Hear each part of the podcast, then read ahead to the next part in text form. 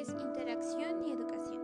Esto se refiere a situaciones en las que las personas actúan simultánea y recíprocamente en un contexto determinado. Esto es muy importante ya que es donde el maestro interacciona con el alumno y es donde no aprende solo, sino con ayuda de los demás.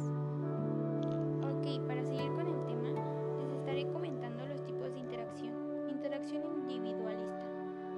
Es cuando los alumnos tienen sus propios objetivos y sus metas son independientes Alguna u otra manera también estos objetivos dependen de su capacidad, ya que hay momentos en los que los pequeños tienen a creer mucho algo, ya sea sacar buenas notas, ir bien en su deporte favorito, y esto los lleva a tener mucha, mucha visualización con respecto a lo que ellos tienden a querer. El siguiente es interacción competitiva.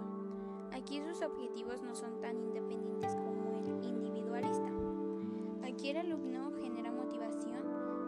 que tiende a descalificar las ideas de los otros. ¿Pero por qué lo hacen? Se preguntarán. Esto es porque reciben críticas donde indican que sus habilidades son pobres a la de los demás.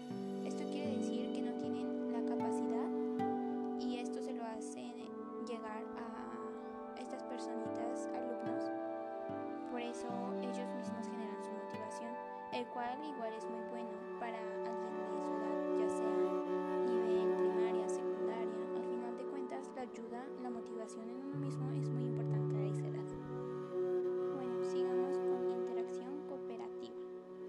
Esta se basa en que los alumnos suelen trabajar en equipo para lograr metas compartidas, ya que son beneficios para sí mismo y para los demás. Por último, y no menos importante, no olvidemos que las interacciones educativas generan experiencias que definen la manera en que los individuos aprenden los contenidos vistos en el aula. Es muy importante el vínculo emocional entre maestro, alumnos y otros alumnos, ya que esto tiende a tener ambientes manera, el impulso al aprendizaje, a través del desarrollo de habilidades de pensamientos de orden superior. Y bueno, yo me despido con esto.